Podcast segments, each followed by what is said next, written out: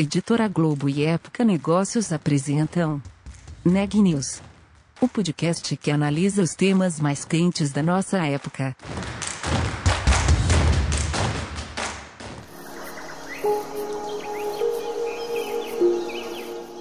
Este episódio faz parte de Um Só Planeta, maior movimento editorial brasileiro para promover práticas sustentáveis, em parceria com Ambipar, Braskem, Endi e Natura Acesse, informe-se, atue.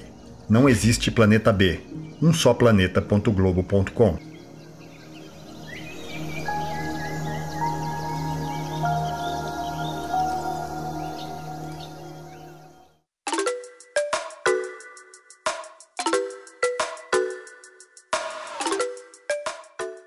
Olá, eu sou o Matheus Goto de Época Negócios e você está ouvindo mais um episódio do Neg News nossa série de podcasts sobre como navegar e liderar em tempos de incerteza.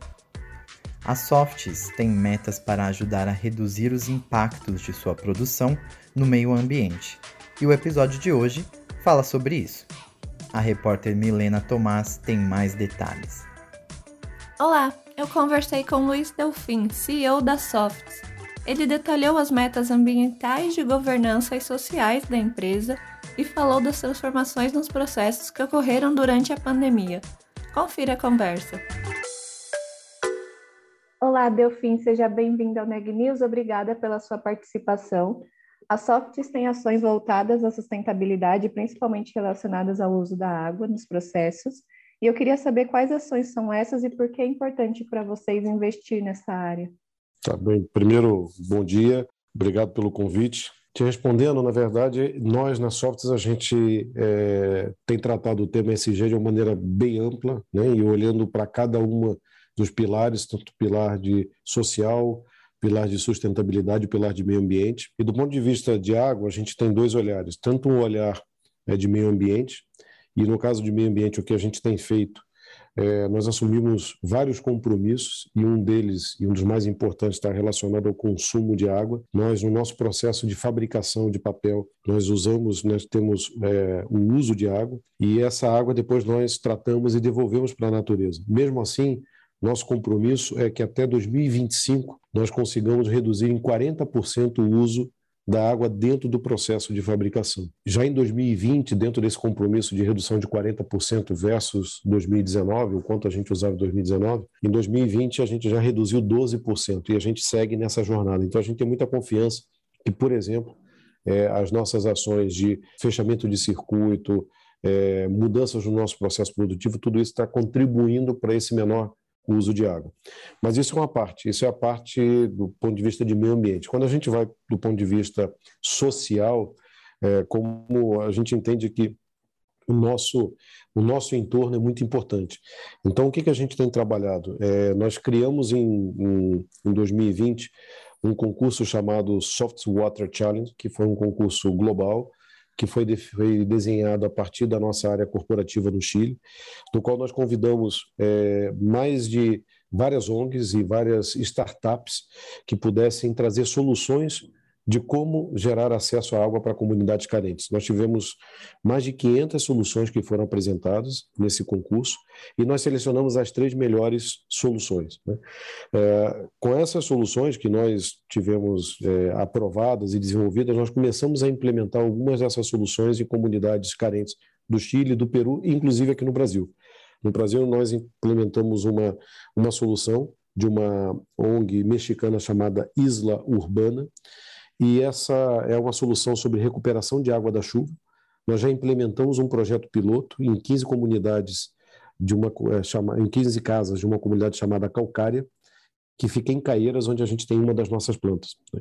Então, é, também do ponto de vista social, o que a gente tem procurado fazer, tal qual eu falei, de melhor uso do recurso de água para a produção, mas também de que maneira ajudando comunidades que estão no nosso entorno para ter acesso à água. Né? Essa comunidade, como outras em outros países, também não tinha. Então, esses são dois exemplos do que a gente tem tratado é, do ponto de vista do ESG, é, o tema água.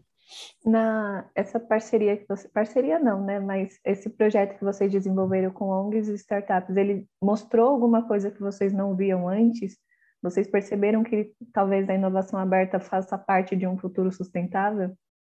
Sim, mostrou, acho que, duas coisas muito importantes. Uma, é, em relação às soluções, é muito difícil, por, mais, por maior que seja qualquer empresa, ou mesmo por maior que seja até um, um, um governo, os problemas relacionados a, a, necessidades das pessoas, e no caso do Brasil, a necessidade de acesso à água e saneamento, é, é muito grande. Né?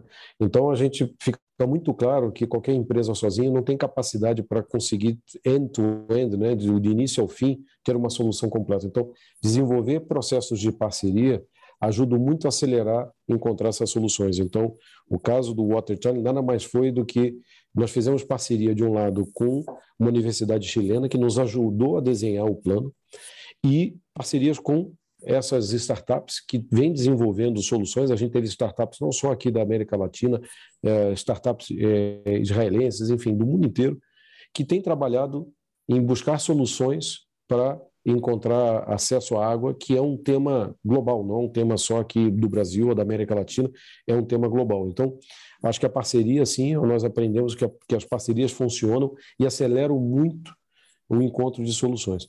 E a outra coisa que a gente já sabia, mas quando você se aproxima do problema, é, fica muito claro, é que a quantidade de pessoas, e aí falando do Brasil, a quantidade de pessoas que tem, não tem acesso à água, não tem acesso a saneamento, é muito grande dentro do Brasil. Então, é, a gente, por um lado, está feliz que nós percebemos, nós já tínhamos essa visão e hoje está muito claro que essa necessidade é muito grande. Então, nós estamos felizes que, em, em, em nosso papel, do ponto de vista sócio, é, a nossa responsabilidade social vem muito ao encontro de ajudar né, a mudar a vida de algumas pessoas. Obviamente que o problema é muito maior do que é, algumas comunidades, mas eu acho que se cada empresa fizer um, um, um pouco, fizer a sua parte, e várias empresas fizerem isso como um movimento, é, eu acho que a gente consegue, pelo menos, minimizar esse sofrimento de, de muita gente.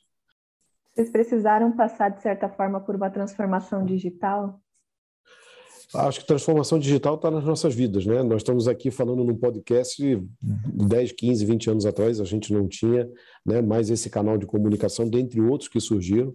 É, isso está no nosso celular, que a gente faz tudo na nossa vida e, e, e, e do mesmo jeito que está no cotidiano de todos nós, né, como como consumidores, como, como cidadãos, está no, no cotidiano das empresas. Então, é, nós sim passamos por esse processo e que não só vai dentro do ambiente de fábrica, que eu, que eu dei um exemplo aqui, mas isso também passa, por exemplo, no ambiente administrativo. Hoje, é, todo o processo de aprovação que a gente faz dentro da companhia, é, ele é feito de maneira eletrônica. Então, para dar um outro exemplo, conectando transformação digital é, e consumo de uso de recursos, né? apesar de nós sermos uma empresa de celulose, que, que, que é a base do papel, e no nosso caso, é, o papel para bens, é, para fins de uso higiene pessoal, quando a gente pensa em papel de escritório, né, aquele papel é, de contrato para assinar, três anos atrás, todos os contratos que eu assinava na empresa eram impressos, tinha tinta, né, eu assinava o, o contrato. Hoje, todos os contratos eu assino de maneira digital, é, eu não preciso de ter esses contratos impressos, eu tenho tudo isso arquivado. Então, esse é mais um exemplo, e eu com isso eu estou economizando toda a tinta né, que ia no, no, nesse, nesse, nesse papel, e eu posso usar essa celulose e esse papel que era de impressão, e que eu tenho uma outra maneira de usar, eu posso destinar para o que é o nosso negócio, que é de, de higiene pessoal ou qualquer outra aplicação de celulose. Então, a transformação digital impacta todos os ambientes, né? seja na nossa casa, seja nas empresas. E a gente está nessa jornada em vários exemplos. Esse que eu dei aqui de assinatura é só um deles, dentre vários outros que a gente também está vivendo. Tem a questão também da pandemia, né? Porque vocês, por trabalharem com essa parte de higiene pessoal, acho que mudou também, alertou um pouco mais a população. Então, queria saber como foi esse processo para vocês, como foi passar a pandemia ainda não acabou, né? Mas como está sendo passar por essa fase? O que, que vocês precisaram rever? Se teve algum plano que precisou ser mudado? A pandemia, é, é, ela, eu acho que para todas as empresas teve, foi, é, não, não, não veio com aviso, né? Foi, foi de imediato, muito rapidamente. E eu acho que algumas transformações que, que, primeiro, antes de falar de negócio, eu acho que teve uma transformação de comportamento. Nós hoje em dia e a pandemia ajudou. A gente já vinha numa jornada de ser buscar ter uma gestão mais ágil, né? ser mais rápido na tomada de decisão, assumir mais risco na tomada de decisão, é, tomar decisão com uma menor quantidade de informação é, e, consequentemente, assumindo esse risco, que é muito tudo que eu acabei de falar aqui é muito modelo de uma startup. Né? As startups, de uma forma geral, vivem exatamente esse dia a dia. Numa grande empresa, isso não, é, não era uma realidade. Falando da nossa empresa, não era essa realidade e a gente se transformou. É, e eu vou dar alguns exemplos práticos disso, é, já conectando com o negócio. O que, que a gente viu de oportunidade? A gente viu de oportunidade nessa pandemia que era é, alguns produtos que nós já vendíamos ou nem vendíamos, passamos a operar e vender. Exemplo, álcool gel. Nós já tínhamos álcool gel, mas era um volume muito pequeno porque as pessoas não tinham hábito de uso do álcool gel. Nós aceleramos muito a venda de álcool gel porque isso passou a ser parte do nosso cotidiano. Outro exemplo de categoria que nós não estávamos, nós não produzimos máscaras em nenhum lugar ah, das nossas fábricas. Nós temos mais de 20 fábricas espalhadas por todo o território da América Latina. Nós, durante, no início da pandemia, identificamos que máscara era um, um produto que estava em falta. Então, mais do que até uma oportunidade de negócio, o primeiro movimento nosso foi de a gente precisa trazer máscara para aumentar a oferta, porque não vai ter máscara para todo mundo. E no início, bem no início, antes de ter as linhas de produção, nós sofremos isso. Nós não tínhamos máscaras para é, é, na, na, quantidade que a gente queria, no, na velocidade que a gente queria para poder atender a todos os nossos funcionários que a gente fez doação interna, fez uso de máscara. Então, nós importamos linhas de produção da China para cinco países e passamos a operar máscara. Então, entramos num negócio que não existia. Esse foi o lado positivo. E pegando o exemplo de máscara, que eu falei sobre agilidade, entre o momento que nós tomamos a decisão no conselho da companhia no Chile até a, a, a fábrica estar rodando a linha de máscara dentro do Brasil foram 22 dias. Isso, em, nenhum, em nenhuma situação, nós nunca vivenciamos isso. Normalmente a gente leva mais de um ano e é, para conseguir fazer tudo isso, e a gente conseguiu encurtar de 360 dias para 20 dias. Né? Como? Tomando decisão muito rápida, negociando com o fornecedor, fazendo pagamento antecipado, sem ter todos os contratos que normalmente você tem, ou seja, correndo risco, né? porque podíamos estar pagando e não receber o equipamento, mas é, nós decidimos correr esse risco. Trouxemos o equipamento de avião, só de navio seriam 60 dias, de avião a gente trouxe em três dias da China. Enfim, a gente conseguiu, começamos, implementamos a linha sem saber operar a linha, não deu tempo de, não tinha como trazer, é, como é uma linha chinesa, não tinha como trazer os operadores, os técnicos da China, a gente teve que fazer com os nossos técnicos, aprender fazendo, literalmente aprender fazendo. Então, esse é um exemplo de agilidade, né, e vários outros que a gente teve, mas é um exemplo de agilidade que a gente vivenciou, que a pandemia nos ajudou a nos transformar. Então, a gente aproveitou essas oportunidades, mas não teve só notícia boa. Né? Obviamente que é, teve o lado é, de saúde em si, muito que afetou a todos nós, e também do ponto de vista de negócio, nós temos uma, uma área de negócio de B2B, que a gente chama de Elite Professional, que é todos os papéis, é, toalha, papel higiênico, sabonetes, tudo que está é, que é consumido fora de casa, né? que, que são shoppings, cinemas, escolas, hospitais, restaurantes. E, e, durante a pandemia, principalmente no momento maior de lockdown, todos esses ambientes públicos estavam fechados. Então, a gente sofreu bastante nessa, nessa área de negócio, é, que já veio se recuperando, mas naquele momento a gente, a gente sofreu bastante. Então, foi um momento é, muito conturbado de é, coisas acontecendo simultaneamente, coisas de crescimento de um lado, coisas de queda do outro, mas eu acho que o principal que nos trouxe a pandemia foi essa habilidade de ser mais ágil e conseguir é, imprimir velocidade na tomada de decisão. Mudou um pouco o ambiente, ficou parecendo uma startup para se reinventar. Ficou, ficou e ficou um misto interessante, né? Porque nós somos Sim. uma companhia, como nós compramos a, a antiga companhia Melhoramentos na nossa entrada no Brasil, então, se nós considerarmos desde o início, nós temos uma companhia de 140 anos. Então, somos uma, uma empresa já anciã, com 140 anos, mas com sangue de 20 anos, de 18 anos, de, de super jovem. Então é um, é, um bom, é um bom mix. É sim. E agora falar um pouco sobre o futuro da empresa, para a área de SD, tanto para a empresa no geral, quais são as metas e como vocês querem chegar lá? Quais estratégias vocês vão adotar para se tornar a empresa que vocês pretendem daqui a alguns anos? Tá. Bem, primeiro, em relação a SG, eu acho que é, é, é, é muito importante a gente é, separar os três pilares. Né? Eu vou começar falando de governança.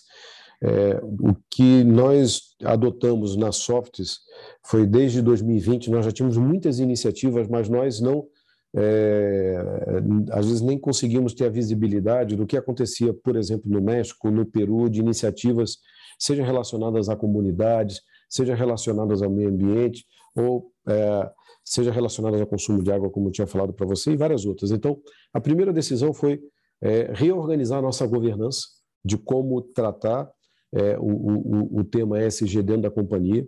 Então, a gente definiu é, uma estrutura corporativa, tem um, um diretor e uma gerente responsável por esse tema, olhando para a companhia como um todo, e cada país tem um líder de ESG né? Então, no Brasil, eu tenho um, uma líder ESG que se reporta a mim e coordena todas as ações. A segunda coisa foi a gente precisa é, juntar essas informações. Então, nós criamos um, um reporte de sustentabilidade, é, que foi o primeiro foi é, lançado foi em 2019 e depois já é, no ano passado tivemos o segundo reporte, podendo juntar né, e ter visibilidade não só nosso, primeiro nosso interno, mas também para poder compartilhar com vários stakeholders do que, que a gente vem fazendo. Então, do ponto de vista de, de digamos assim, de governança, a gente teve uma evolução, acho que importante para uh, para avançar. E até esse, por exemplo, o relatório de 2020, ele foi é, reconhecido pela Halbars, que é uma organização que promove leitura e difusão ampla de relatórios de sustentabilidade, como o segundo melhor relatório do mundo de sustentabilidade dentro do nosso segmento de celulose e produtores de tixo. Então a gente ficou feliz que a gente está muito no início dessa jornada. Muitas e muitas empresas nós já vinham já reportando suas iniciativas há muitos anos e a gente ainda no início dessa jornada a gente já sendo reconhecido é, como relatório, mas muito mais do que o relatório em si, o relatório ele só é, ele conta e coleta tudo que a gente vem fazendo. Se a gente fala do ponto de vista de meio ambiente, é, nós falamos aqui sobre, por exemplo, que é a meta nossa de reduzir 40% do consumo de água, mas tem outras coisas também. É, nós temos uma meta de zerar os resíduos de produção, né? porque os resíduos de produção, que a gente chama de, de lodo dentro do processo produtivo, ele vai para aterro sanitário, aterro certificado, mas a gente também não quer mesmo isso, a gente, apesar de ser certificado, a gente quer reduzir, e no nosso caso aqui, a gente quer zerar esse resíduo. Então, a gente já começou algumas iniciativas é, de reaproveitamento, e uma das aplicações que a gente está fazendo é a gente coprocessar, ou seja, reutilizar esse resíduo para ser um aquecimento de forno para produção de cimento. Então, a gente tem feito parcerias com algumas é, é, cimenteiras para que a gente possa estar tá reutilizando esse resíduo como insumo de aquecimento de forno. Então, esse é um outro exemplo. Outra coisa que a gente tem, tem, tem feito é tem um compromisso de até 2030, esse é um compromisso da nossa companhia como um todo, de reduzir os efeitos do, do, de gases de efeito estufa, de CO2, em até 50%, em 50% até 2030. O que, que nós estamos fazendo de maneira prática nisso, né? mais do que ter só esse compromisso? Aqui no Brasil, na nossa principal fábrica, que fica em São Paulo, no município de Caeiros, nós instalamos, nós começamos em 2019 e esse ano nós instalamos uma, uma nova caldeira de biomassa. Antes nós usávamos gás natural. Então, é, ao fazer isso, a gente está reduzindo só essa caldeira, quando a gente olha em todo o nosso footprint né, de, de gases, e de, nós estamos reduzindo em 8% é, o consumo, a geração de gás e, e emissão de gás de CO2. Então, esse é um outro exemplo prático, por exemplo, para falar de meio ambiente. Se eu falo do ponto de vista é, do S, né, de social, tem tanto um lado de comunidade, mas também tem um lado também interno, falando sobre diversidade, sobre inclusão. Então, a gente também tem metas que a gente definiu, que é aumentar a proporção de mulheres dentro da companhia em até 50% até 2025 também, e é, aumentar o, número de mulheres em cargo de gestão. Então, para dar um exemplo, no nosso comitê executivo, que são o, o, onde eu faço parte junto com os diretores, nós tínhamos 11% até 2019, nós tínhamos 11% de mulheres dentro do comitê executivo, nós hoje temos 27%. Então, é, a gente vem avançando de maneira importante. Dentro da organização, a gente, nesse período, aumentou em 22% o número de mulheres que operam dentro da nossa companhia. Isso para dar outro exemplo. Outra coisa que a gente tem feito, e fizemos bastante ao longo também desse período de pandemia, que é como contribuir, é, não só nós como companhia, mas também nossos colaboradores. Então, nós fizemos programas de voluntariado com doação. Então, o que, que nós fizemos? Quando nós trouxemos a linha de máscara que eu falei para você que foi um negócio novo, o nosso compromisso público, é, e nós colocamos isso, divulgamos isso no jornal, divulgamos isso para todos os nossos stakeholders, que nós, é, as três, os 3 milhões, as 3 milhões de máscaras iniciais que nós produzíssemos dentro do Brasil, nós não iríamos vender, nós iríamos fazer doação. E íamos fazer doação, isso foi bem no início da pandemia, isso foi em abril do ano passado, nós fizemos doação para todos os órgãos públicos nos estados e municípios onde a gente tem fábrica. Então, nós doamos para Pernambuco, nós doamos para Paraná, Rio Grande do Sul, São Paulo, e não só para os estados, para que isso fosse para os é, médicos, enfermeiras que estavam naquele momento bem duro da pandemia, podendo ter um equipamento de proteção. Né? Fizemos isso também para os municípios e fizemos para o governo federal. Outro exemplo, nós fizemos é, recentemente, agora em agosto e outubro desse ano, nós fizemos uma doação de um milhão de fraldas infantis BabySec, né, que é a nossa marca, em parceria com a CUFA, que é a Central Única das Favelas, fazendo doação. Por quê? Porque a gente sabe que com tudo que tem acontecido, seja desemprego, seja a, a pandemia em si, seja o momento de inflação que a gente tem vivenciado, tem sido muito difícil, muito duro para comunidades mais carentes de conseguirem estar, por exemplo, utilizando fralda né, nos, nas suas crianças. Então, foi também uma maneira que a gente entendeu de gerar uma contribuição. E não só a contribuição monetária, mas é, algumas dessas doações e outras que a gente fez, nós fizemos com convidando os funcionários para de maneira voluntária, poder participar no momento da entrega, né? porque eu acho que a, a contribuição, a doação não é só financeira, mas ela também de carinho, é doação de tempo. Então, a gente tem feito muita coisa dentro do lado social, é, de conectar as nossas pessoas, né, conectar os nossos funcionários, dando a oportunidade que eles se conectassem. Então, esse é outro exemplo. Outro exemplo que eu já tinha falado para você, que era do Software Challenge, que era em relação às comunidades, de como a gente fazia a contribuição. Então, tem vários compromissos, né? Se a gente pega os ODS, né, que são da ONU, a gente em alguns desses ODS a gente tem um compromisso mais claro, né, que é, por exemplo, o ODS número 6 de água e saneamento, o 17 que aliança para alcançar os objetivos, que são as parcerias que a gente acabou de falar aqui sobre sobre isso. Então, esses são vários exemplos, eu tenho vários outros, mas pelo tempo aqui até da nossa da nossa conversa, são alguns dos exemplos para ilustrar o que que a gente tem feito.